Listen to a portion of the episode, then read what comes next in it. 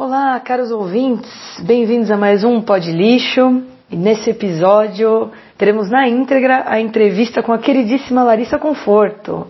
A entrevista foi gravada na noite de terça-feira, no dia 18, quando a Larissa nos recebeu, né, eu e o Tefo, na casa dela, para uma conversa que foi de receita de sopa de ervilha, poligamia musical, a reality shows. O Pod Lixo recomenda fortemente que você vá assistir a Larissa tocar no centro da Terra. Ela toca nos dias 5, 12, 19 e 26 de novembro, ou seja, todas as segundas-feiras do mês de novembro, no centro da Terra, aqui em São Paulo. Então agora vamos ouvir a entrevista. Valeu! Pode lixo!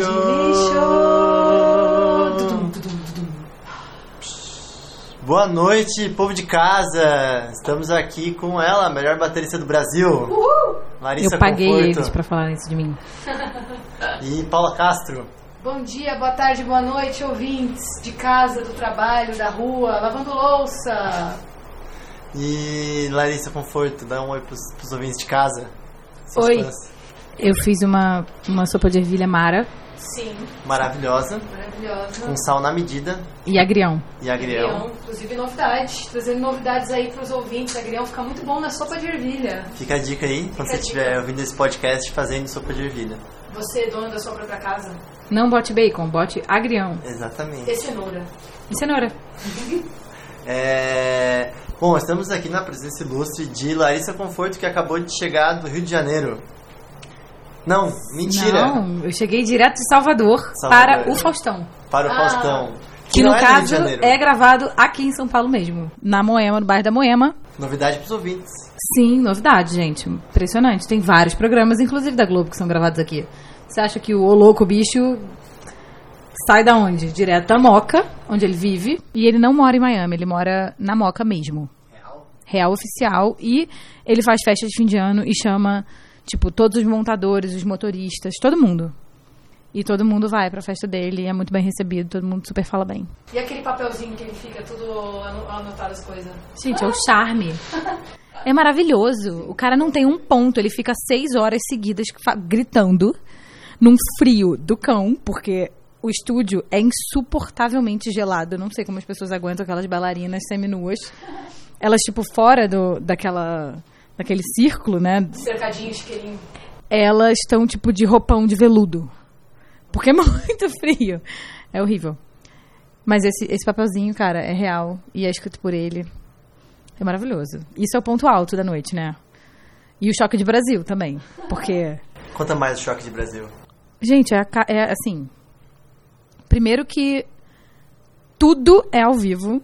Você chega lá e tem cinco palquinhos.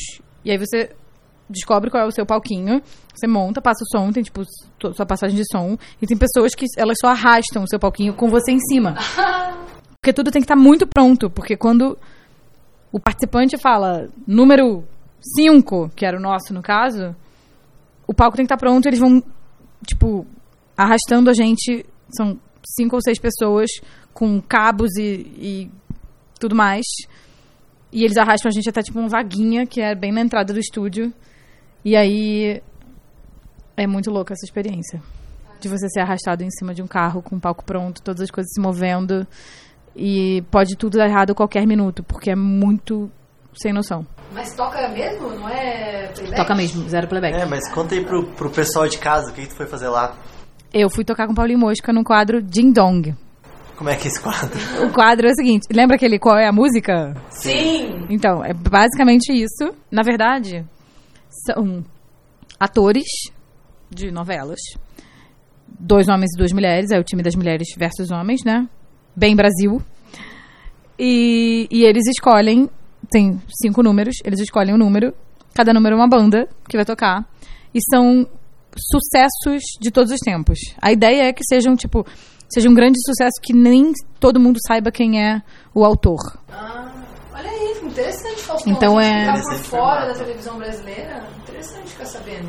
É e, é, e é meio que revelando os artistas, os autores por trás das grandes canções, entendeu? Por exemplo, essa canção que eu toquei com o Paulo e Mosca, Pensando em Você, ela fez muito sucesso, acho que com Revelação.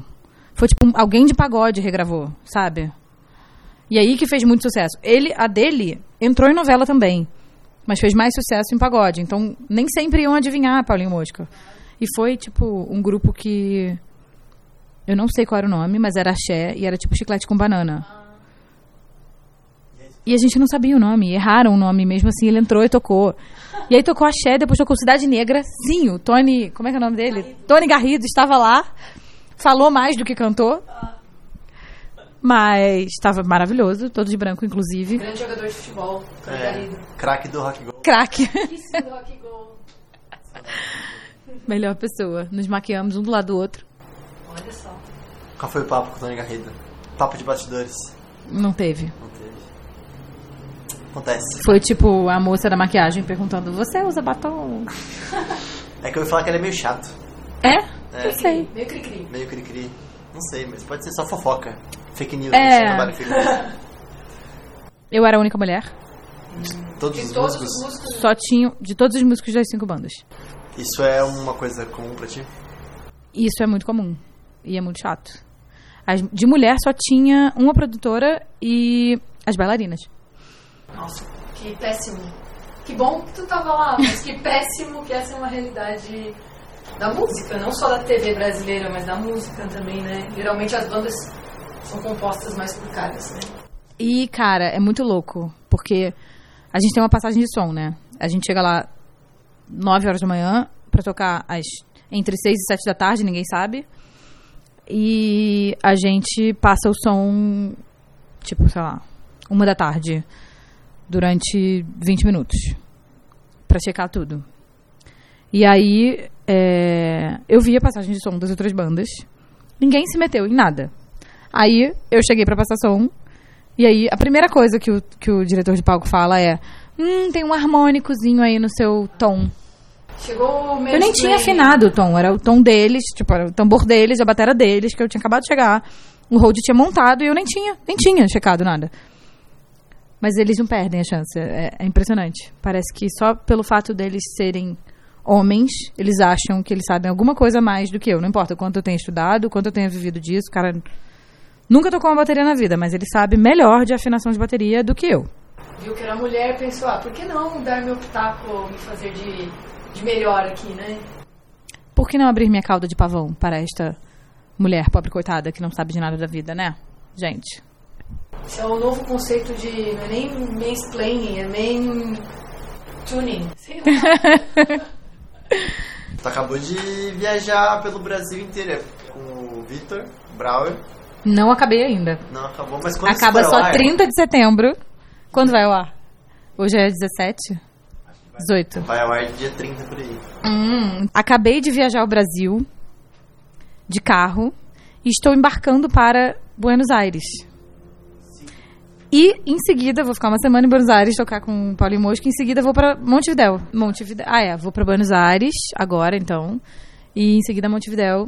E dessa viagem aí do Victor, é, você passou por alguma situação tipo o que tu passou no Faustão, assim? Um milhão de vezes, não é diferente, não. É a mesma coisa em todos os lugares. A gente acha que melhorou, mas melhorou numa pequena esfera de uma pequena bolha e que ainda falta muito. Primeiro que foram poucos os eventos que tinham mulheres tocando ou em cargos técnicos. É, segundo que o público também, assim, de uns tempos pra cá o público tá bem mais feminino e o que é muito bom. Mas eu também acho que é porque foi anunciado Vitor Braga e Larissa Conforto. Talvez se fosse Ventre ou se fosse outras bandas, não sei. Porque eu tenho as minhas migas que eu público feminino, porque eu converso com elas, faço questão de me Acho que incentiva também as meninas a saírem quando vê que tem um, um nome feminino, assim. Às vezes tem, tem só banda, talvez não chame tanta atenção. Quando tem um nome, talvez chame mais atenção, né? Das pessoas, das meninas saírem de casa, que não conhece mesmo, assim, pra, ah, pra ver, tocar, né? Quem sabe um pouco. Tem meninas que vão no meu show e falam: "Ai, você lembra daquele dia que você me falou pra começar a tocar? Eu comecei". Que legal. Tipo, e tem várias pessoas. Eu sempre peço, gente, manda material, sabe? Normalmente elas vêm falar, ai, adorei seu trabalho. Eu falo, ai, você toca?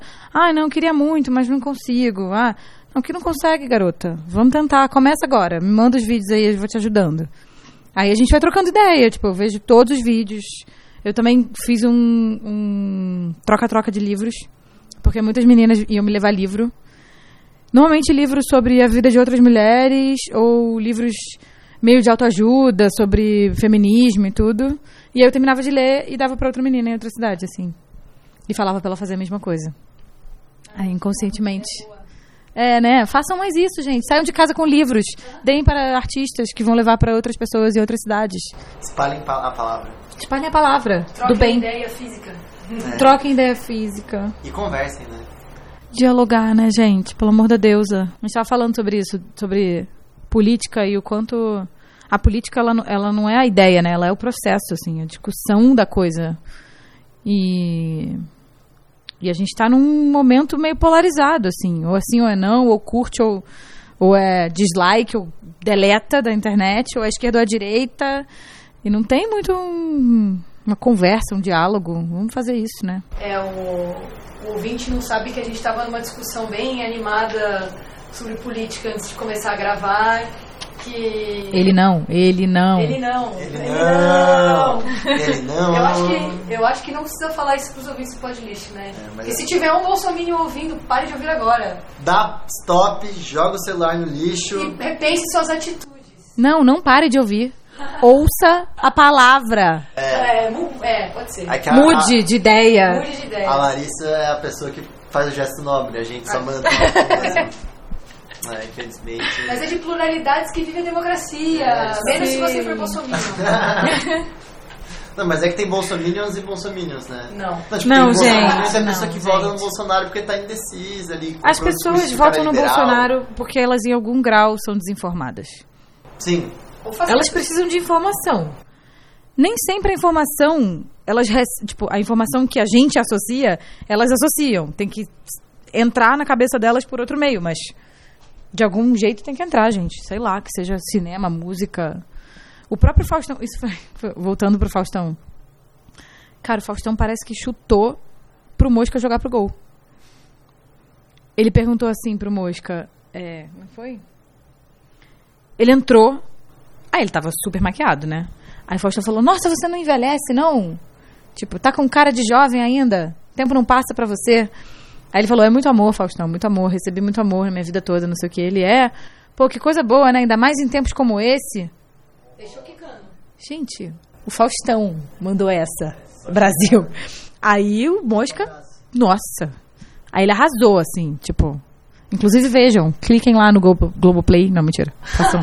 O Globo patrocina o podcast. Assistam Larissa Conforto tocando bateria no Faustão, tocando Pensando em Você. no meu próprio Instagram, não no Globoplay. É, no Instagram da Larissa. Ou no YouTube. Alguém deve ter postado no YouTube. Mas não São Paulinho Mosca aí. Gente, ele falou para as pessoas fazerem a diferença no mundo. Maravilhoso. Eu não sou tão Sério? com ele. Ele- Paulinho Mosca, com a, Eu não conheço com o a ser obra. dele. Eu não conheço a obra dele. Deve ser coisa de carioca. É sim, é. Ele é o Lenin do Rio. Ah. Mas eu aposto que vocês conhecem aquela música do que você faria se só te restasse esse dia. Cantei. Não. Ah, vai deixar nossos fãs na curiosidade. Uhum. Ah, são tantos fãs. Muito já. Toda a minha legião de fãs. Legião de podlichetes. Posso fazer uma pergunta agora? Você já fez uma? Ah, ventre. Acabou? Acabou. Acabou acabado? Acabou acabado. Tem É. motivos? Tem, tem muitos motivos, né? As coisas não acabam por um motivo só e não são lineares na vida. Mas acho que são escolhas. E quando amigos fazem escolhas, a gente tem que respeitar e entender que esse é, que os momentos de cada um são diferentes e únicos, individuais e a gente tem que apoiar. Por mais que às vezes a gente não compreenda 100%, que é o meu caso. Mas é isso, a decisão não foi minha, mas eu acatei porque, né? É preciso. E no final das contas é bom, foi bom. Acho que. É, às vezes. Limpar o terreno e plantar sementes novas pode trazer coisas, pode trazer frutos muito bons, assim. Vocês ainda estão soltando música, né? Isso aí é tipo coisa que sobrou, que tava gravado, como é que é? É, a gente tava gravando um disco, que ia ser o nosso segundo álbum cheio, né? É, e a gente tinha três músicas e uma intro prontas, que a gente ia fazer clipe, soltando, enquanto a gente terminava de gravar as outras. Mas não deu tempo, foi no meio do processo mesmo. E eu não queria lançar, não. Mas eles quiseram. E eles lançaram. E eu. Não divulguei. Escolhas, né? Escolhas, né? Cada um com a sua, é isso. Um lançamento póstumo. É, a Ventra era uma banda de mina, porque é um trio formado por um homem branco, um homem asiático e uma mulher branca. Não é uma banda de minorias, é uma banda plural, onde três pessoas participavam do processo de composição, de arranjo e das decisões todas. Embora eu sempre tivesse muito à frente de produção, de comunicação, eu que fechava show e tudo mais. Você tem alguma coisa, definição na sua cabeça, o que é uma banda de mina, que a gente já discutiu isso? O que que é uma banda de mina? eu queria só que fosse uma banda. Sabe, por que, que não existe o tema uma banda de homem? Jamais existirá. É, é engraçado. Várias vezes as pessoas me perguntam isso. Ai, como é que é ser mulher na música? Ai, mas você tocava antes em banda de mina, agora você não toca mais? Tipo, não é um estilo musical banda de mina, sabe? Não é. Acho que tem que parar com isso. Banda de banda, banda formada por. É uma banda de negros, é uma banda de asiáticos, é uma banda de. uma banda de paraplégicos. Que isso, gente, sabe? Isso é recorte pra uma música? Não, é uma banda de rock, é uma banda de MPB, é uma banda de. Será que não é importante frisar esse, esse pseudo-conceito de banda de minas, tipo, não, assim, não exaltar, mas exaltar um pouco. Ó, é uma banda, uma banda só de minas, assim, nesse, nesse começo de, de que estão surgindo mais bandas de mulheres ou com mulheres, etc. Assim, não sei. Pra que Cara. mais e pra que vire uma coisa normal. Eu acho que. Óbvio que recorte se faz necessário, porque assim como uma cota é necessária, né? É, e do mesmo jeito que às vezes o nome pejorativo vira a bandeira, acho que em, em muitas outras lutas e muitos outros recortes. A questão é que muitas vezes falar que é uma banda de mina não ajuda. Às vezes prejudica a banda, É um sabe? rótulo vazio, né? É. É um rótulo que não agrega, que segrega. E, e honestamente, assim, eu tô cansada de. Ah, é um festival só de banda de mina. Aí, às vezes, um som não tem nada a ver com o outro. E a gente se une só por ser mulher. E a gente tem que se unir por afinidade também. Eu. Bom, eu comecei a tocar pra tocar com as minhas amigas. Todas as minhas primeiras bandas eram só com as minhas amigas, porque eu tinha as minhas amigas meninas que queriam tocar também, a gente estava na aula, fazendo aula de instrumento. E com o tempo, elas foram parando. E eu fui me vendo sozinha. E eu fui começando a tocar com os caras. E eu fui me vendo cada vez mais sozinha e me vi obrigada a fazer esse movimento de puxar mulheres. Pelo amor da deusa, mulheres, venham tocar, eu não aguento mais. Sabe? Ficar aqui nessa podação que é o mundo da música até hoje. É, mas numa dessas, numa dessas, né, de- de- nesse movimento de tentar juntar as mulheres, a gente formou uma banda chamada Shana Show lá no Rio. Maravilhoso nome, inclusive. É, era uma, na verdade era uma residência artística chamada Shana Dona, que era de artistas visuais. Só que todas as meninas da música acabaram indo pra, pra residência, participando, e meio que criou essa, a gente criou essa demanda de uma banda para essa Shana Dona. E virou o Shana Show. E eram 12 mulheres da música. Que ano foi? Ah, 2015, 2014, 2015. Foi onde eu conheci, assim, hoje em dia, uma das minhas melhores amigas, que é a Rafa, que a gente, inclusive, tá fazendo projeto junto. Rafa Prest, que é técnica de som, toca baixo.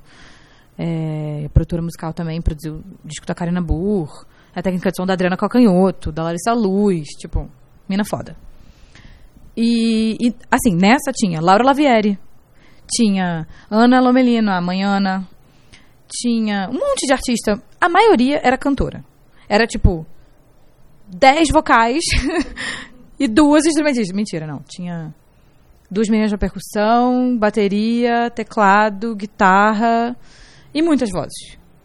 E a gente fazia uma junção de músicas de todas, assim, repertório variado que falasse sobre o universo feminino, desde o sagrado até o profano, assim. Foi muito maravilhoso, porque era um show que tinha performance, tinha a gente fazia um parto e um aborto ao mesmo tempo, tinha era, era incrível o Xana Show, procura inclusive, tem coisa no YouTube. Mas não, a gente não conseguiu manter a coisa de pé.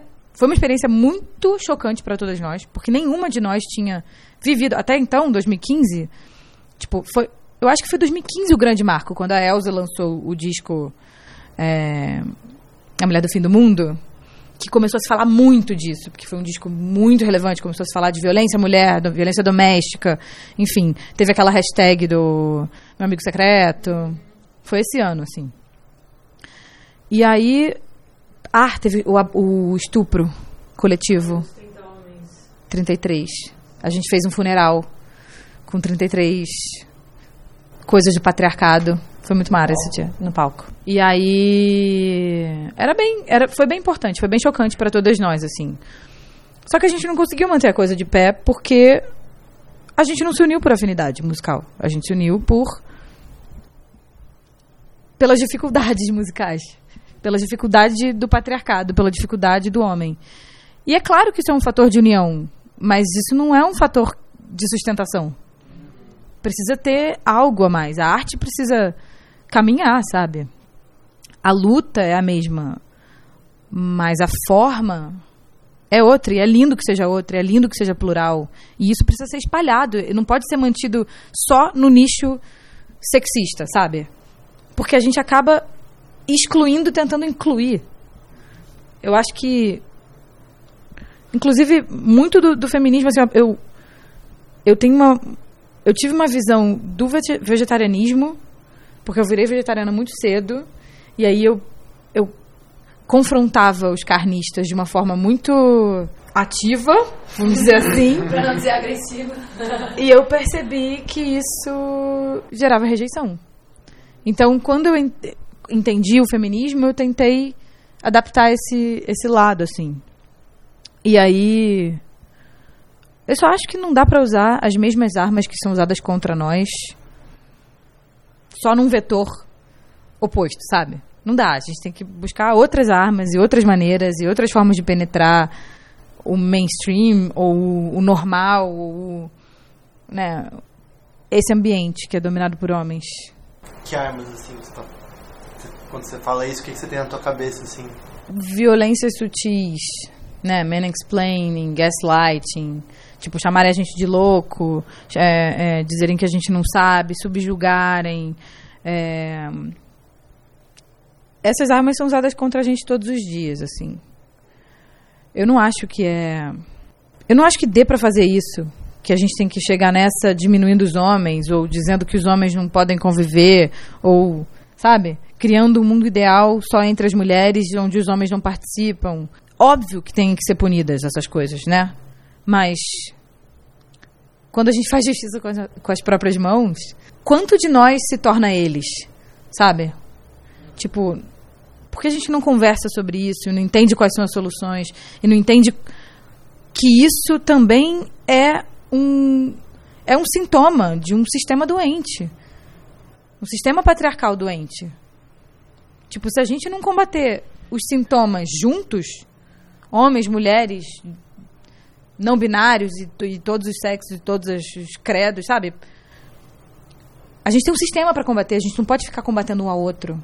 Tipo, a gente precisa todo mundo se conscientizar num sentido maior, assim, porque todo mundo sofre com isso. O homem também sofre com o outro lado, sabe? De não poder chorar, de ter que ser o viril, o forte, o, né, que nunca pode ser frágil. Tipo, não faz bem para nenhum dos lados. E, Principalmente no Brasil, sobretudo nesse momento político. Sabe? Ou a gente percebe que somos racistas, homofóbicos e altamente sexistas e combate isso todos os dias. E combater não é ficar calado. É ser antirracista, anti-homofobia e anti-sexismo. Não adianta você deixar passar o amiguinho fazer uma besteira e você ficar calado, sabe? Fala, amigo, tá feio. E também não é, não, não, precisa, né, sei lá, largar os seus empregos para ir para a luta, mas faz o que está ao seu alcance. Porra, deixa de comprar uma revista que tem esse tipo de conteúdo, sabe? Compra outra. Deixa de ir no show de uma banda que tem esse tipo de conteúdo vai no outro. Fala sobre isso. Avisa para as pessoas por que, que você está deixando de ir, sabe? Mudar o mundo é tem que começar de algum lugar. E não vai começar lá do, do Planalto para aqui. Tem que começar daqui para lá, sabe? Uma coisa que eu vi na Argentina que foi impressionante foi eu ia numa loja às seis da tarde e todas as lojas, assim, uma vendinha de maçã. O cara falava, olha, desculpa, eu tô fechando agora, mas eu vou abrir sete e meia. Tô fechando agora porque eu vou andar ali, porque vai ter uma manifestação e preciso fazer quórum. Todos os dias. Era a mesma coisa. E tava, dava seis horas da tarde, tinha um pronunciamento lá do... Não vou nem falar nome de... Nome de Macri. Enfim. E, e tava todo mundo assim. Do lado de fora da casa, sabe? Todo mundo. Se ouvia em qualquer bairro, em qualquer lugar que você tivesse, sabe? Porque eles entendem, primeiro, que a capital deles. Tipo, a capital deles é no centro do país. E a casa do presidente é no centro da capital. Então, assim, qualquer coisa, as pessoas andam três quarteirões dos seus trabalhos e estão na porta da casa do presidente. E ele está, né? Aqui não. Aqui é blindado. Brasília é no meio do nada. Mover a nossa capital no meio do nada estrategicamente, claro. E cara, a gente nunca a gente nunca se envolveu. Sabe? A gente mesmo acha que vota e vai para casa. A gente não se envolve, cara, com as pequenas coisas. A gente não paga o ingresso para ver o show do nosso amigo. E a gente sabe que ele ganha bilheteria. Quando é que vai? Quando é que a gente vai se envolver? Quando é que a gente vai olhar para o nosso irmão vizinho e perceber que só muda quando a gente se envolve. E, assim, o fã de casa que tá ouvindo, assim, talvez ele tenha se, se inspirado pela tua fala, assim, o que tu falaria para ele? Uma pessoa, assim, que tem muita vontade de fazer alguma coisa para mudar, mas não sabe nem por onde começar, assim, porque é tanta informação e tudo mais, mas o que, que você falaria para essa pessoa? Cara, perceba uma causa que te toca. Sabe? Tem pessoas exploradas em tudo que é lugar, em todos os âmbitos, assim. Né? Existe, existe o vegetarianismo porque os animais são explorados, existem pessoas que tomam consciência mesmo. Eu acho que a principal coisa é tomar consciência de tudo que você consome. O que você come, o que você compra. De onde vem? Quem faz o, o, a camisa que você compra? Né? Porque, infelizmente, vivemos num mundo capitalista e esse universo, quer dizer, o, o valor, ele está onde a gente põe o dinheiro. Então, se a gente puder trocar os nossos valores, né? Se a gente puder botar o nosso dinheiro em coisas que são compatíveis com as nossas ideias, é um começo. Se a gente puder separar o nosso lixo, por exemplo, sobrou comida, ao invés de jogar no lixo normal, separar o lixo para um âmbito assim mais de, de, se organizar mesmo assim, tu tá envolvido em alguma coisa desse desse sentido de alguma organização que tem uma militância política, alguma coisa assim? Cara, hoje em dia o que eu, o que eu milito é no Girls Rock Camp, que é um coletivo, de, é o Girls Rock Camp. Dentro do Girls tem várias, tem o Ladies, tem algumas outras iniciativas, que é um coletivo de mulheres na música do Brasil todo, que ensina música para crianças, né, de 7 a 17 anos e as meninas fazem uma banda, compõem, gravam e depois fazem um show, enfim. E isso a gente aprende com as crianças e, e, e elas é, saem de lá. A coisa mais linda de todas é ver como elas entram e como elas saem, assim. Mas a, pra, pra mim é uma faculdade, assim, um grande aprendizado. E eu participo do Motim, que é um coletivo de artistas do Rio de Janeiro, é, que começou né, em 2016 é, como uma casa de show, um espaço para cultura. E é gerido somente por mulheres, de forma colaborativa e plurilateral. E lá virou um espaço de resistência para o fazer artístico da mulher, assim. É onde protagonizam as produções femininas. Óbvio que todo mundo é bem-vindo, mas é muito massa porque a curadoria é toda feita por nós, a gente percebe o que é importante e as mulheres que às vezes estão sem emprego, precisam trabalhar, a gente abre a casa para é, palestra, para elas darem aula. Tem mina que dava aula de inglês, a gente fazia encontro de compositoras e e gravação, e enfim, todo tipo de troca de ideia e todo tipo de, de ideia nova que alguém quisesse executar, o espaço era aberto para isso. Mas teve que fechar, óbvio, como tudo. E agora a gente está lutando para reabrir, terminando um, um crowdfunding. Vai terminar agora, dia 20 de setembro. Mas já tá, estamos quase à meta, gente. Ainda vai ter terminado quando sair, né? É. Terminamos o crowdfunding. Já temos uma casa nova. Não temos mesmo. É uma casa nova no centro do Rio de Janeiro. Maravilhosa. Super acessível do lado do metrô. E é para todos. Mas é isso, assim. Acho que. É, sou vegetariana, mas é por conta própria. Fui vegana. E. Dou o meu dinheiro para artistas na rua, porque eu acho que a arte cura a cabeça. E. É, isso é muito importante. Vocês são envolvidos com alguma coisa? Não, ninguém quer saber da gente. Não hoje. Quem sabe outro dia, quando a Larissa Conforto tiver seu podcast, Eu vou fazer, então. aí você me chama. né? Gente, vocês já viram um podcast que é só de. Ai, que horror, vou ficar falando. É de, de serial killers. Ah, é, é My Favorite Murder, esse? Eu não sei o nome. O, alguém indicou pro Vitor e ele botou no São carro. as mulheres falando? Só mulheres? Não, não, não, Ah, não. então é. É um que são entrevistas com possíveis serial killers. Pessoas acusadas de. Estão sendo julgados, uma coisa assim?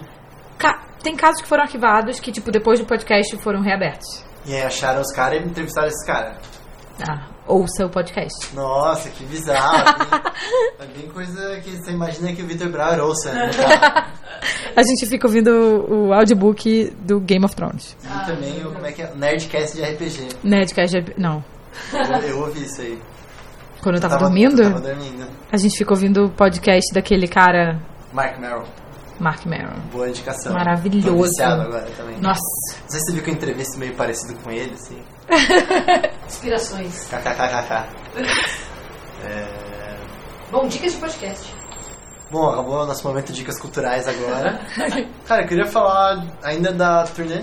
Curiosidade. É, vocês só tocaram de vermelho, né? É, tem algum motivo, assim? Não é à toa, fica no ar. Por que será? Esse projeto é um projeto do Vitor que se chama Sem Sair na Rolling Stone. É, não é à toa esse nome, é claro. Não é porque não queremos sair na Rolling Stone, é porque dá pra fazer rolê sem sair na Rolling Stone. Tipo, porque existe uma cena que não é noticiada.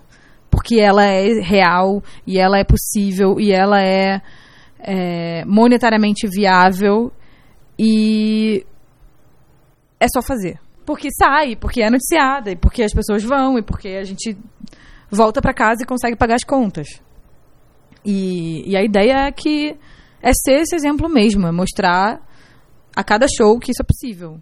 E que seja uma turnê inédita. Então, essa é a quarta edição da turnê. E todas elas, a primeira foi da, da Lupe de Lupe, né? A segunda foi com o Jonathan Tadeu. E o. Ah, não. E a terceira foi a Desgraça. Mas é porque o Jonathan, ah, com o Jonathan foi com, com o Fernando Mota também. E, e a terceira foi da Desgraça e a quarta foi comigo.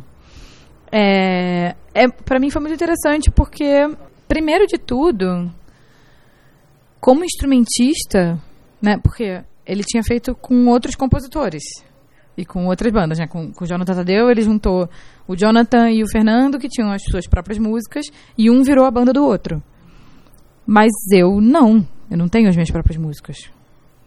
Então, eu pedi autorização da Ventre e eu para tocar as músicas da Ventre. Tocamos as músicas do Shaon, que são de todos nós, inclusive do Vitor, que é minha banda com o Vitor, Shaon, e músicas do Vitor. Então, assim, a gente fez um repertório híbrido com músicas da minha carreira e da dele, o que já é interessante, e aí a gente rearranjou tudo em versão duo, né? Aí o Vitor toca a guitarra splitada, ou seja, a guitarra dele vai para um oitavador, que fica mais grave, e vai para o amplo de baixo.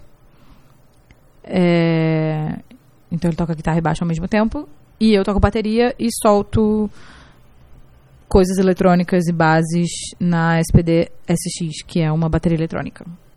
E eu canto, a primeira vez que eu canto também, numa turnê. Na vida, na verdade, num show inteiro. Bem difícil. Mas eu topei muito pelo desafio e muito porque essa realidade do underground possível é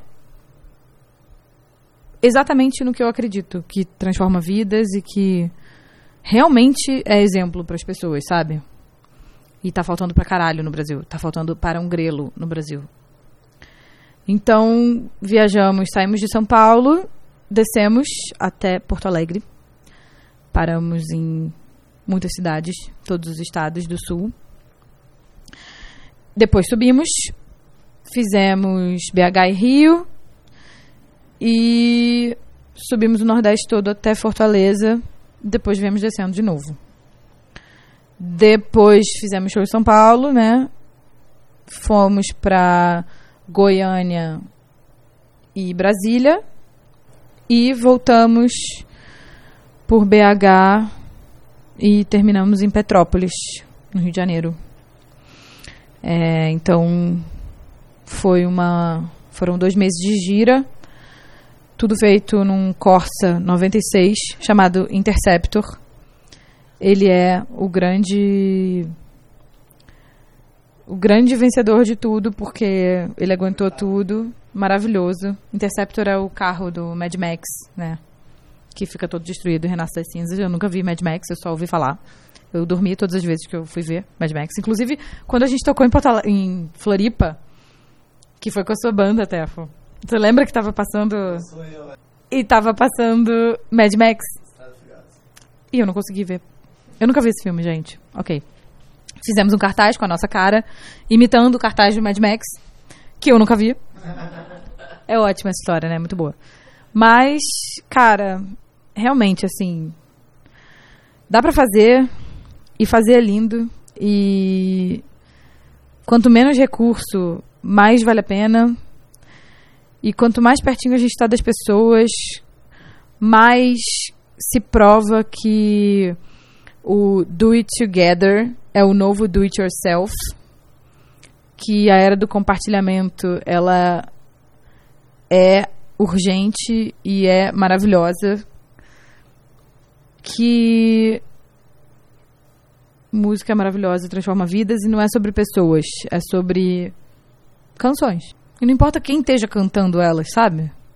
Não importa às vezes se tá maravilhoso, se tá na, na melhor versão, se tá executado na- no melhor som. Não é sobre isso. É sobre sair de casa e transformar a vida das pessoas e as pessoas saírem de casa para também transformar a nossa e a gente ter um dia um pouquinho melhor para poder se lembrar quando tiver tudo uma merda.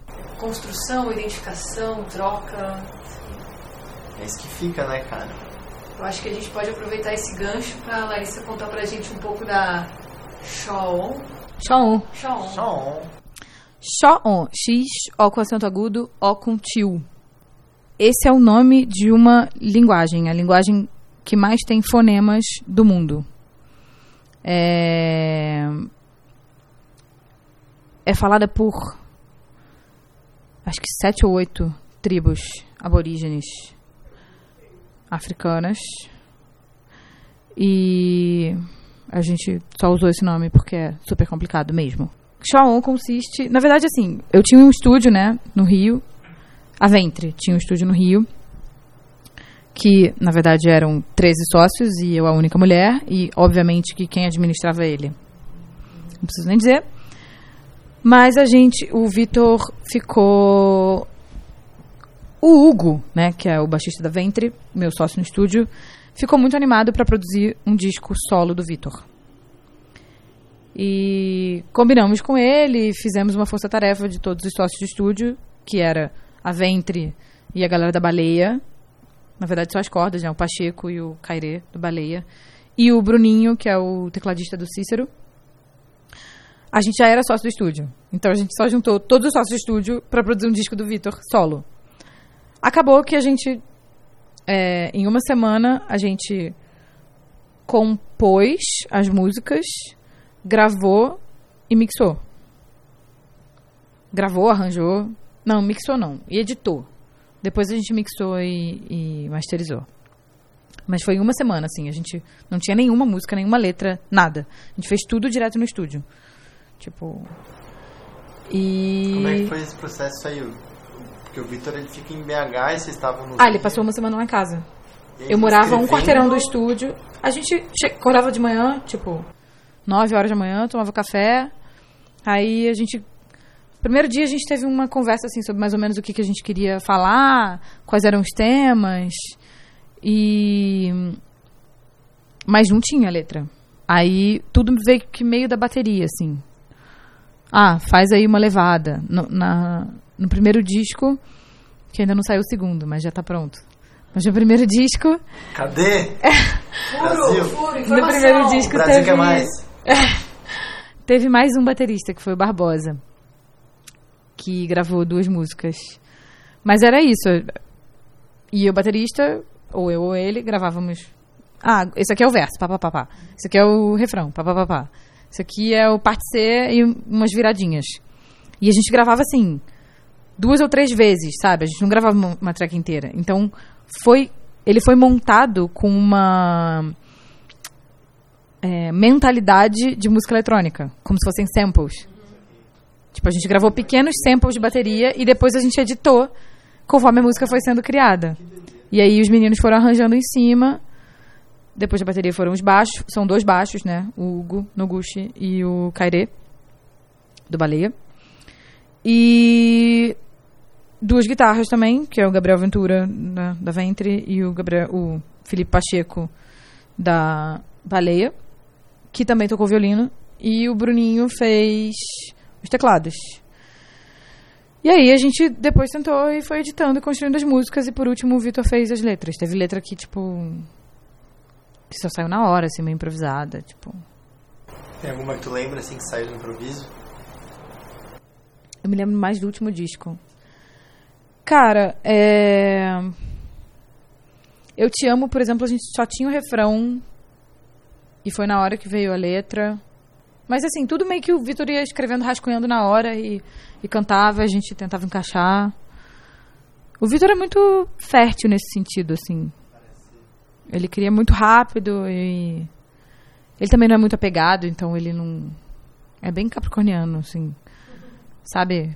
Bode, que come pedra e que faz de tudo. Que... Você já viram aqueles vídeos de bode subindo montanha?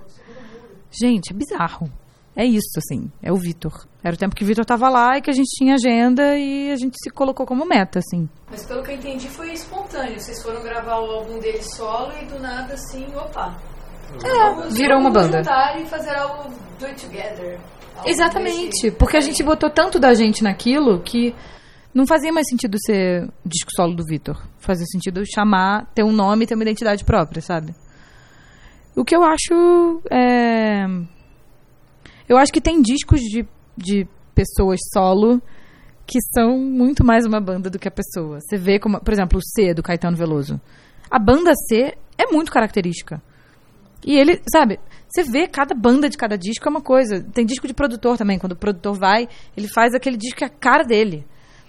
Sabe? Então, acho que o Vitor, ele é muito generoso nesse sentido. Sabe? De dar o crédito à pessoa que fez. Porque no, no mundo da música é, é um pouco cruel isso, assim. Sabe? Normalmente as pessoas que mais fazem. Se elas não baterem o pé, elas não têm crédito, não. Vide a minha vida. Muda Brasil. É, e esse disco aí da, da Shaw, o segundo disco, tem alguma coisa que dá pra adiantar? Ai, cara, a gente fez tem um ano. Foi bem na época do golpe, assim. Então o disco tá bem fora Temer. Bem fora Temer, bem raivosão. Era pra ter uma música que eu cantava, mas eu dei uma surtada e não cantei. É, é um disco bem mais raivoso. E acho que bem mais ousado, assim, em timbres, em levadas, em outras coisas, assim. Vai sair um dia, Aguardamos ansiosamente essa estreia. Em primeira mão, no Pode Lixo um dia, quem sabe? certamente. E... Ah, é, falando, continua falando da Shaw, vocês são sete pessoas, né? Cada um com uma agenda muito louca e diferente, imagina. Ah, mas aí, é Ventre, Baleia, Cícero. Tipo, são bandas em comum, né? Mas pra tocar junto, assim, tem um show no YouTube completo, que eu já assisti acho que umas 300 vezes. A gente fez dois shows só. Um show foi no Transborda, que é esse que tem. E não tá completo, falta uma música, que é Passado e Futuro, que é a primeira. Porque o áudio não deu certo e a gente. Ele não pôde ter o vídeo sem o áudio. Mas. A gente fez outro show no Rio. E só, também. Mas, bom. Pode ser que, que, que role se a gente lançar mais um disco de fazer uns shows. Eu não sei se vai ser a formação completa. Mas. Existe essa vontade, assim. Já falei até muito com o Vitor. E. Super existe. É, tipo, pra mim é muito um super grupo, assim. Se a gente tem uma super banda no Brasil hoje, é essa merda. Assim. Acho muito foda. Por favor, toquem. Mas é bom porque é despretensioso também. Sim. Eu acho importante que as coisas tenham os seus lugares, sabe? É um projeto com início, meio e fim e não tem grandes pretensões, é só a gente se juntando para botar um monte de ideia junta e fazer uma coisa legal no tempo livre. Acho que é por isso que é tão legal, por ser despretensioso e não ter essa cara de somos músicos, vamos nos unir para formar uma super banda. E nos divulgar muito. É, É, vamos divulgar. É isso que funciona. Esse negócio assim de, de não ser. de não se levar super sério, assim. O Ven- Ventre é uma banda com músicos excelentes, assim, né? você que tá falando. Paulo. tá É, eu fiquei meio chocada quando eu descobri que eram só três pessoas. E, e aí, como é que. Eu fico curioso pra saber como é que entra a despretensão, assim, na receita desse bolo, assim. Não da Ventre, mas do show, assim, porque são sete pessoas aí que tocam muito. E como é que se mantém a, a cara de, de não ser super sério, assim. É porque tocar muito não tem nada a ver com pretensão, eu acho. Bom, eu não sei, é porque eu não, eu, eu não, não me considero uma pessoa que toca muito. Mas, mas eu toco profissionalmente, É certamente. porque tu nunca te viu tocando. Pode ser. Eu faço umas caras engraçadas, eu vi uns vídeos. Não, eu acho que é, todo músico tem sua verdade, seu jeito de tocar. A gente que faz isso profissionalmente acaba apurando esse jeito e, a- e conseguindo canalizar de um jeito mais fácil. E acho que por isso é tão fácil ser pretencio- despretensioso, né? A música, inclusive assim, principalmente a, a prática com a ventre, me ensinou uma coisa chamada poligamia que eu levei para todos os outros âmbitos da vida. Mas a poligamia musical é muito maravilhosa. Você aprende que quando você tem mais de um projeto para colocar suas ideias, as suas ideias se multiplicam. Quando você coloca um tipo de ideia num projeto, você chega pro outro muito fresco, sabe?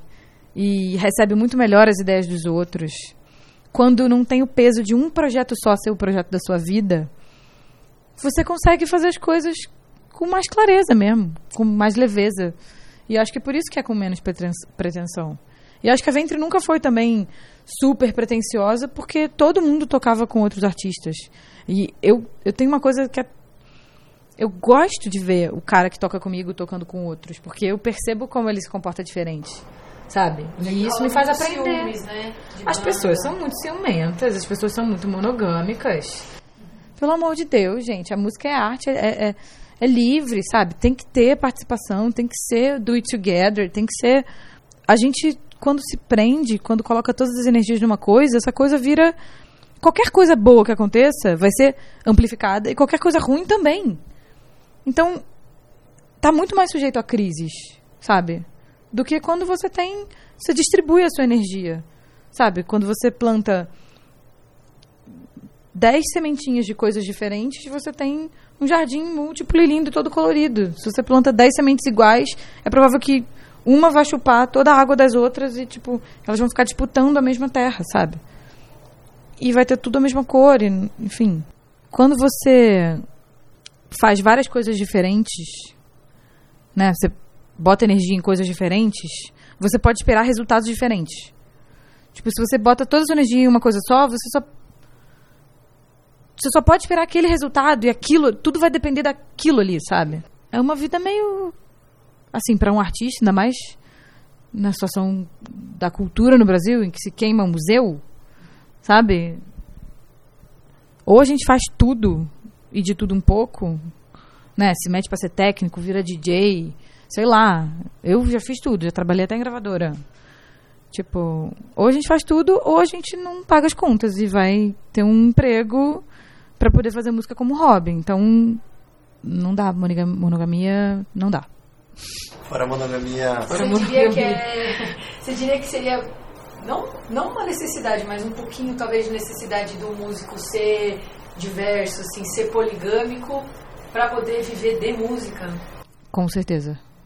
Eu acho que é a única fórmula. Tipo, não necessariamente o cara precisa ter 20 projetos e tocar guitarra em todos, o mesmo instrumento em todos, ou ter a mesma atuação em todos. Mas eu acho que é importante você saber fazer um pouquinho de cada coisa.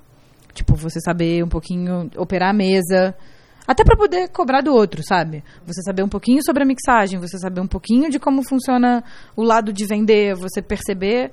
Assim, muito músico pega a sua carreira e joga na mão de um produtor que não é músico. E aí, o cara passa a vida inteira dependendo de uma terceira pessoa que tem a vida de vários outros artistas para cuidar. E que necessariamente assim, se você não tiver um show esse mês, os outros artistas vão ter e a pessoa vai continuar ganhando dinheiro, mas você não. Então, é importante você saber como vender seu show, como se comunicar com seu público e ter esse poder nas suas mãos. Por mais que você não exerça ativamente, você poder se envolver e aquela coisa lá do início do podcast, da gente se envolver com as coisas, sabe? Não adianta você ser músico e só querer tocar. O músico que só toca hoje em dia não ganha dinheiro, não é um profissional, sabe? Então, talvez ele seja num âmbito acadêmico, entre para uma orquestra e vai ser um concursado de orquestra. Mas assim, no mercado de música, na indústria da música, no mercado, no grosso da música, você precisa se politizar, sabe? Nesse sentido. Entender como é que funcionam todos os âmbitos da, da coisa. Desde a produção, da, da composição até a produção, até o momento que ela é vendida, até ela se converter em dinheiro, sabe? Ah, é, já que a gente tá nessa de gravadora aí, é, você trabalhou numa grande gravadora? Grande? Grande, uma média, vai, média gravadora. Trabalhei em duas médias gravadoras. É. Como é que, como é que foi estar desse lado aí do, do patrão? Foi, olha que coisa doida. Na verdade, na verdade, eu já tive, eu dei o 360, né? Porque eu já fui banda que foi contratada por uma grandíssima gravadora, que foi a Som Livre. Tipo Isque, foi minha minha primeira banda grande, banda grande. Primeira banda profissional, séria assim. Depois eu fui ser fui trabalhar com produção artística. Ah, é. Então depois de ter o contrato com uma grande gravadora, eu fui trabalhar com produção artística na Biscoito Fino, que é uma gravadora de grandes medalhões da MPB. Trabalhei com ninguém menos que Gilberto Gil, Chico Buarque, Maria Bethânia, é, Rita Lee, Alceu Valença. Ah, não, Alceu Valença foi na DEC. É, Moraes Moreira. É, sei lá, velho. Aprendi muito na Biscoito Fino. Aprendi muito também como se gasta dinheiro quando você tem. Porque são grandes medalhões que claramente qualquer coisa que eles lancem vai vender muito. Então, os projetos são super inflados e com muito dinheiro. Então, eu aprendi a fazer a produção fancy e aprendi a bajular artista. E como a indústria é assim. Trabalhei com Francis Haime também, Olivia Haime, enfim. E aí, logo em seguida eu entrei na DEC. Saí da Biscoito para entrar na DEC. E eu era a IR, né, que é Que ano, assim, mais ou menos?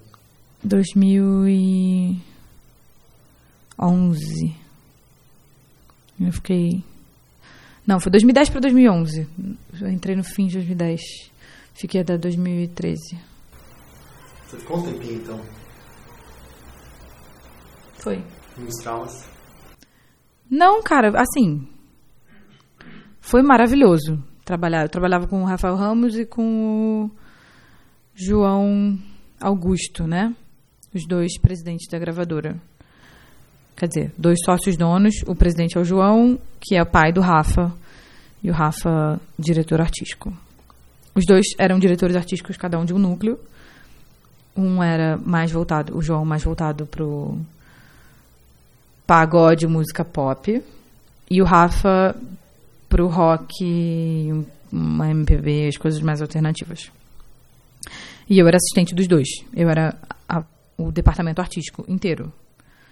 Que a gente chama de AR, é, artista e repertório. Eu basicamente ouvia todos os discos que nos mandavam, selecionava as bandas que a gente ia contratar, procurava bandas novas e artistas novos. É, quando a gente contratava, levava para estúdio, ajudava a escolher repertório e fazia toda a produção do disco, tipo, de cronograma e orçamento até é, clipe e todos os produtos artísticos que as bandas tinham que lançar. Era muito maravilhoso e muito horripilante ao mesmo tempo, porque eu cuidava de todos os artistas de uma gravadora que não era pequena.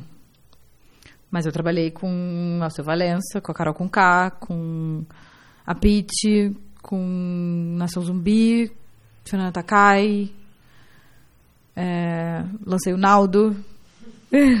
Na época do Amor de Chocolate, tem meu nome nesse disco. e. Nossa, eu lembro da gente chorando quando o Naldo foi parar numa varanda, na varanda do Fazano com o Will Smith. Vocês lembram disso, gente? Uma multidão na praia de Copacabana. Não, é, praia de Ipanema. Cantando vodka ou água de coco. Para mim, tanto faz. Grande canção. O ápice da carreira do Naldo, né? Ou do Will Smith. Ah, foi eu que contratei o Far From Alaska. Quem? Quem? Far From Alaska? Ah, tá. Eu contratei eles. Legal. Briguei muito por eles na gravadora. Rafa não gostava de música em inglês. Também sou contra. Você tem Mas todo o direito. bons, é banda mista, né? É, é acho que É, primeiras total. bandas que eu vi dessa nova geração com Minas tocando. E de Natal, e tipo, super rolê independente. É, foi isso. Trabalhei na DEC, aprendi um montão. Depois fiquei puta porque, no fundo, é só mais um meio de distanciar o artista da realidade do mercado, sabe? No fundo, as gravadoras ainda são entidades que guardam grandes segredos de como vender música, que monopolizam os meios e que fazem acordos espúrios e trocas que não são benéficas para o artista, para nem ganhar tanto dinheiro assim, sabe? É meio isso. Mas também a DEC me ensinou que, por exemplo, a maior receita de da DEC era de YouTube. Sério? Olha. Pelo menos até 2013 era. E na DEC eu trabalhei na Polisson também, que é a única fábrica de vinil da América Latina. Era pelo menos até a época. E eu. Além de coordenar os lançamentos da gravadora em vinil, eu fazia a série Clássicos em Vinil, que é de relançamentos de clássicos que, que foram extintos, que são super raros. Aí lançava. Ah, lancei é, o Cristinando do Pedro Santos, lancei três discos de Rony Von, lancei Secos e Molhados, é, o primeiro do Sepultura, é, coisas do Moacir Santos, é, nossa, a série Elenco foi eu que fiz também, a boxzinha com a, com a série Elenco, que era de Bossa Nova. É, Só lembro da coleção Millennium. Mas esse não saiu em vinil. Não, só entendeu. Não, é, a série Elenco foi uma série em vinil na época, que era do melhor da Bossa Nova. Adoro, adoro essas coletâneas. É. Aí eu fiz um box lá da Elenco, fiz. Ah, eu fiz um monte de coisa. Mas. Aprendi muito, assim. E aprendi muito como fazer na marra sem orçamento, como negociar. E aí saí pra fazer a ventre. Saí da gravadora para isso. E aqui estou. Todo o seu conhecimento nas outras bandas que você. Eu usei, é, todo o meu conhecimento em, em tudo, eu usei para ventre. E aí acabamos. Agora eu estou aqui pedindo seu voto. podia estar roubando, podia estar matando. Me mantenha no Big Brother. Eu quero esse milhão, eu quero levar esse milhão pra casa. Falando em Big Brother, você já Ai, cara, você tá péssimo nesses ganchos. A gente não perde uma oportunidade. É, você já participou de um reality show, Larissa Conforto? Sim, senhor. É, pode contar mais um pouco da experiência? Foi de casa? Foi horrível. Não façam isso em casa. Eu caí no roteiro. Gente, reality show não é reality. Tem roteiro. E eles não te contam. E aí você cai no roteiro. E aí depois você aparece chorando em todas as chamadas do programa. É isso que acontece. E você paga mico em rede nacional e sofre bullying em rede nacional e depois tem que fazer terapia pro resto da vida e fica com essa cara que eu tenho de pessoa problemática e, Qual foi e o depressiva. Chama Geleia do Rock. É de música, gente, tudo bem. A gente ficava num lugar maravilhoso, que é a Toca do Bandido, que é um grande estúdio no Rio de Janeiro. É, tem várias curiosidades sobre esse reality show, mas eu não quero que vocês procurem no YouTube. Tá proibido, gente, de procurar. Não pode digitar Larissa Conforto da Piti no YouTube. Tá bom? É, então, bem escroto. Aí. Eu vou contar então essa história. Por Vou favor. contar a, ver- a história verdadeira. Por trás do vídeo. Porque Por trás do minutos, Piti. Né? A gente só vê dois minutos do Piti. Tô fazendo o sinal de aspas aqui. Qual é o piti que eu dou? O Piti, é, você não consegue. Não consegue, não, mas você tá. No vídeo, né? A leitura que faz é que você não, não tá conseguindo fazer uma nota ali de, de algum arranjo vocal. E aí você fica frustrada. E do nada a Piti chega e começa a bater palma. E acaba o vídeo. É isso A Piti, a acontece. Piti. A Piti. Aquela Piti. A Pete. Então, o que aconteceu? É, a gente ficava nessa casa. Eles era um reality show que era filmado de dia. Depois a equipe ia embora, a gente dormia. É, eu nessa época meu avô estava vivo e ele sofre de uma doença degenerativa, sofria de uma doença degenerativa e estava mais ou menos na época da gripe suína, estava dando uns surtos e tal. E eu sei que ele tinha tava com uma suspeita de pneumonia, que na época a pneumonia era gripe suína, não sei o quê. E eu fui pro programa. E eles disseram que a gente ia poder ligar, tipo, assim que acabasse as gravações, eles iam dar o celular pra gente, a gente ia poder ligar pra galera. A gente chegou lá, eles confiscaram o celular e não devolveram. Aí passou segundo dia, a gente, pô, gente, vocês disseram que a gente ia ligar. Não, não, depois, depois. Enrolaram a gente e não deram, deram o celular. Aí alguém da produção me disse que meu avô estava no hospital. Sabe aquele momento assim que alguém pega você e fala: Ah, eu soube do seu avô, menina, tá internado, né? Eu o quê? Acabou a minha vida. Tipo, eu queria ligar, eu queria ir embora. Não tava, tipo, tava concentrada. Eu queria ir embora. Aí, passou um dia inteiro disso. Eu não, assim, eu caí numa banda, eu não tava nem conseguindo pensar na banda. Eu tava querendo só entrar em contato com a minha família, sabe? Com aquela informação. Aí ninguém me deixou pegar o celular. Eu comecei a chorar e eu falei que eu ia embora do programa. Vou embora do programa, me deixa sair, eu quero ir embora do programa. Me trancaram num quarto com o produtor. Depois que eu vi que estavam filmando, me filmaram sem eu saber. E eu falando que eu queria ir embora, chorando, falando, pelo amor de Deus, me deixa embora, me deixa embora, me deixa ligar pra minha família. Eu não, não vou mais participar desse programa. No final das contas, eu fiquei. E eles usaram essa imagem de eu chorando em todas as chamadas dos outros programas. Esse não foi o Petit, do Larissa Conforto da Petit. Mas aí aconteceu isso. Aí. É... Bom, acabava. Não, o programa teve dois flights. Esse programa. Ele foi filmado, se eu não me engano, foram 15 dias, depois 15 dias de novo. Ou 10 dias e 10 dias. E teve um mês entre um flight e outro. Porque eu quebrei o braço. E eu quebrei o braço e não foi filmado. Pro braço no, No programa. programa? À noite, entre um dia e outro. E não foi filmado. E fomos pra casa. E eu passei um mês com o gesso. Tirei o gesso, voltei pro programa. E o bra- meu braço não tava. Eu não tava conseguindo tocar. Eu não tava tocando do mesmo jeito. Então, eles começaram a me botar pra tocar outros instrumentos. E foi aí que me botaram pra cantar. Eu nunca tinha cantado na minha vida, eu tinha 19 anos. E cantar e tocar teclado. E eu fui cantar e tocar teclado, daquele meu jeito. E ali eu tava reclamando que eu não, não sabia cantar música, que ela não tava pro meu tom, que eu não tava alcançando. Tipo, gente, não tô alcançando, não sei essa nota, nunca cantei. Sabe, tipo, normal, assim. E aí eles botaram essa chamada de Larissa Conforto da Petit. Mas o pior de tudo do programa não foi isso, só. Aliás, vocês podem reparar, eu acho que entre o 7 e o 8, ou 9, ou 8 e o 9, tipo, todo mundo de repente fica muito barbudo. E meu cabelo fica. Eu, eu era loura. Aí, tipo, meu cabelo louro, ele fica, tipo, muito mais platinado porque eu repintei, sabe? Tipo, Isque é. Era uma banda só de meninas. Éramos quatro meninas, mas a guitarrista saiu. E a gente tinha acabado de assinar com a gravadora. E aí a gente precisava de uma solução rápida para substituir essa menina que tocava muita guitarra. Numa época, sei lá, 2008. Né, que eram poucas as meninas que estavam tocando na nossa idade, 18 anos, 19. Então, eu já estava na faculdade com o Gabriel. O Gabriel tocava muito bem, não tinha banda. Ele estava vindo de Miguel Pereira para o Rio.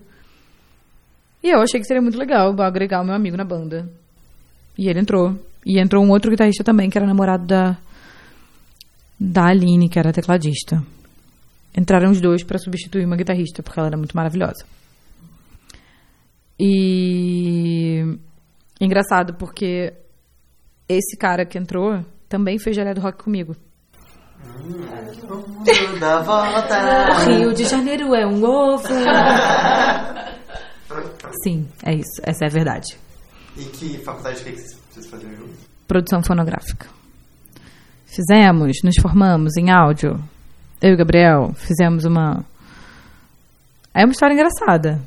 A gente queria ter um estúdio, né? Dinheiro pra- pra comprar equipamento. Dois músicos fudidos fazendo produção fonográfica. Gabriel trabalhava em, em é, telemarketing da Claro. E eu fazia, produzia eventos, produzia saraus de bandinha. E aí a gente falou, já sei, vamos fazer festas de DJ para ganhar dinheiro, para ter equipamento para fazer um estúdio. E foi isso que a gente fez. Eu virei DJ e, e a gente produziu várias festas no Rio de Janeiro de rock. E aí a gente ganhou dinheiro e fez um estúdio. Cara, E, fez uma- e esse estúdio foi onde a gente gravou o show. Cara, Empreendedorismo você Oh. vê aqui no podcast. eu achei, eu achei que esse negócio de todo mundo ter virado DJ tinha acabado com as bandas. Pelo Não, menos em mas- Floripa acabou. Mas se pelo menos Mas rendeu é o um disco meio. da Shaw, já tô bem feliz. Mas é um meio de ganhar dinheiro fácil, querendo ou não, né? Facílimo. Ela em, também era uma hora, em uma hora já garante um dinheirinho que você demora muitas horas pra ganhar como banda. Individual, na real. É. Sabe? Tipo. Virou, a minha primeira profissão foi DJ, realmente, assim. Pagava minhas contas. Era DJ, tinha, eu era residente das minhas próprias festas que eu produzia. E era. discotecava em outras festas. Já discotequei na feira da Fê Transport, vocês não sabem o que é Fê Transport, mas é a, a empresa de transporte do Rio. Aquela do. Que foi Sérgio Cabral, que foi super inflada, não sei o que. Então, eu já toquei na festinha deles de fim de ano Capitalismo, gente, normal. todos os pagodes possíveis e imaginários. Na época do, da aquela novela. Como é que é o nome daquela novela? A Vinda Brasil. Mas se mandava uns pagodes? Mandava, pagodão, cu duro, lembra? Yo, yo, yo. Querida! Tá pagando, eu tô tocando. Tudo. Ok. Quanto tempo tu ficou nessa? De DJ? De produzir festas, viver de balada? Cara, eu acho que eu só fui parar de tocar em festa quando eu entrei. Não, eu- quando eu entrei na DEC eu ainda tava. Foi no meio da ventre, assim. Foi depois. Foi quando a gente lançou o disco, em 2015. Que eu fui parar de ser DJ. Mesmo assim, ainda faço um DJzinho de vez em quando. Tu DJ gosta? sexy. DJ sexy. É teu nome artístico? Não, é Larissa Conforto mesmo, no caso. que é meu nome normal, né? Eu nasci assim. É meu sobrenome mesmo, no caso. Faço DJ sexy, me contratem. Como é que é o DJ sexy? Explica pro fã de Eu casa. toco tudo que eu gosto e o problema é seu se você não gostar. Maravilhosa. Perfeito. Olha, se você fizesse uma festa, com certeza eu ia chamar disso. é, a gente tava falando que você trabalhou na, na, na deck, tava dos dois lados, assim e tal. E, e aí tem essa galera nova, assim, que tá tocando, fazendo banda e tal. E acho que muita gente ainda tem essa, essa falsa esperança de que, não, uma hora eu vou acabar numa grande gravadora e minha vida vai estar resolvida. E aí queria que você desse uma palavra de sabedoria aí. O que, que tu tira disso tudo pra falar pra essa galera aí? Cara, a primeira coisa é que não existe fórmula. O mercado da música é uma, um furacão em constante mudança e ele está desgovernado. Então, na real, é, fazer assim, todas as pessoas que eu conheço que foram para gravadora esperando isso acabaram virando escravos de uma ideia, tipo uma uma vontade de fazer hits para subir no ranking da gravadora, para ganharem mais investimento dentro da gravadora. É, é um esquema que funciona e que gera dinheiro, mas é um esquema que só traz felicidade para aqueles que gostam daquele tipo de coisa e que não tem nada sobre o fazer artístico que transforma, sabe? Então, meu conselho é: faça a sua arte do jeito que você acredita, põe ela na internet e se relaciona com o seu público, descobre de onde ele vem, conversa com ele, se move para encontrar bandas que se pareçam, converse, se se se se envolva com aquilo que você ama que você vai achar o seu caminho, porque cada um tem um. Não adianta dizer que ah, vai dar certo se você fizer igual o fulaninho fez, porque a sua verdade artística não é igual a do fulaninho, sabe? Você tem que encontrar a sua, entender que tipo de gente gosta da sua e trabalhar duro, sabe? Correr atrás, assim. Sei lá, vendo o Paulinho Mosca hoje em dia, que é um cara que tem 16 músicas em novela, e a primeira vez que ele foi no Faustão foi 25 anos depois que ele começou a carreira dele, sabe? Foi a primeira vez que ele foi no Faustão essa vez? Não acredito. Primeira vez que ele foi no Faustão. Ele construiu uma carreira de 25 anos sem. Assim, ele foi duas vezes no Jô, só. E tendo hit em novela, que geralmente é uma coisa que os apresentadores querem dos programas, né? E assim, teve DVD, teve, teve dois ou três discos lançados por uma grande gravadora, que foi a Sony. E agora ele tá na deck. Olha que louco. E você tá de música contratada, né? Musicista contratada. Eu sou da banda, é, da banda dele, oficial. Mas assim, é uma carreira muito inspiradora porque ele mesmo falou. é, Ele é um cara muito. Muito doce, muito amoroso, muito idealista, assim. E ele. Ele disse, cara, eu nunca tive nenhuma porta na Globo aberta. E eu fiz a minha carreira sem a Globo. E não é à toa que ele é apresentador de um programa há mais de 10 anos no Canal Brasil, que é um programa só de músicos é, cantautores da América Latina, sabe? Ele é muito gentil, assim, ele, ele lá toca os arranjos de cada músico, toda vez ele participa junto e faz perguntas importantes, sabe? Relevantes para a música. Ele tem um outro programa que é pegando músicos da Latinoamérica e levando para uma cidade no Brasil, para um estúdio. Aí ele apresenta o estúdio, o artista, e eles gravam uma música juntos. É um cara que tem uma pesquisa maravilhosa com música da América Latina, viaja pra caramba pra fora, não é à toa que a gente tá indo pra Buenos Aires e Montevidéu. E fez uma baita de uma carreira, vai tocar num teatro para 3 mil pessoas lá, tocou no Circo Voador lotado, vai vir aqui tocar na Casa Natura agora. Ah não, já, já tocou na Casa Natura em São Paulo. As coisas acontecem fora da TV, as coisas acontecem sem sair na Rolling Stone. Você só tem que achar por onde é o seu caminho. Todos os caminhos existem, sabe? E existem mil caminhos para subir a mesma montanha. Tipo, acha o seu e confia e trabalha. Pessoal, estamos chegando no final agora. Ah! Não fique triste porque acabou, fique feliz porque existiu. Karl Marx. Exatamente. Durma com essa, fã de música. É, a gente acabou de falar aqui com a Larissa Conforto. Ficamos o quê? Umas três horas aqui na casa dela. Até de Sem contar na sopinha. A sopinha deu mais uma hora e meia, Deu mais uma hora e meia de entrevista, com certeza. A sopa tava maravilhosa. Se um dia Larissa Conforto fizer sopa de ervilha, coma. Aceite. aceite. É, Siga a gente onde? No Twitter, no Instagram. E possuímos e-mail também. É. Essa forma arcaica de comunicação. Tem um outro recadinho técnico para dar. Que como o nosso podcast é, a gente é tudo fodido, é, a gente está com um problema de rostear os episódios. Então o que está acontecendo? Tá rolando. A gente tem um limite de, de armazenamento no SoundCloud. Então lá só vai ficar os dois últimos. No Spotify só vai ficar os três últimos. Então se você quiser ouvir é, todos os podcasts antigos, vá no canal de YouTube do Bootlegs Malditos, que é o melhor canal do YouTube. E lá você vai ter acesso a todos os podcasts na íntegra. Mas para ouvir nos players, só os últimos dois. Spotify, Apple Podcast, lá, lá, lá, lá, etc, as, etc. Em todas as plataformas de podcast, então só vai ficar os últimos dois ou três episódios e para ouvir tudo é no canal do Bootlegs, que vai estar na descrição do vídeo o link para acessar. É isso aí. Queria mandar um beijo para os fãs da internet, para os fãs de música do Brasil inteiro, para a Larissa Conforto, que aceitou estar aqui hoje. Na verdade, que nos recebeu em sua É, casa. aceitou estar aqui hoje. Na verdade, sinta-se à vontade em sua própria casa. Sim, obrigada. Paula, quer dar uma boa noite para os seus fãs? Então, boa noite então a todos os ouvintes. Obrigado você que chegou até aqui ao fim deste episódio. É, curte, comente, compartilhe. Mostra pro seu amiguinho. Mas seu amiguinho, nós somos amiguinha. Ou amiguinha ou amigo X. Amigos. Amigos. Amigos. É, nós estamos arroba podlixo em todas as redes que as pessoas ainda usam. Gratiluz!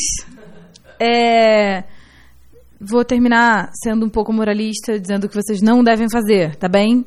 Não usem drogas, mas se quiser, pode. Não votem no Bolsonaro. Não comam carne. Não sejam racistas. Não sejam sexistas. Não sejam homofóbicos. Amem-se uns aos outros e não só falem que amam. Mudem o mundo todos os dias.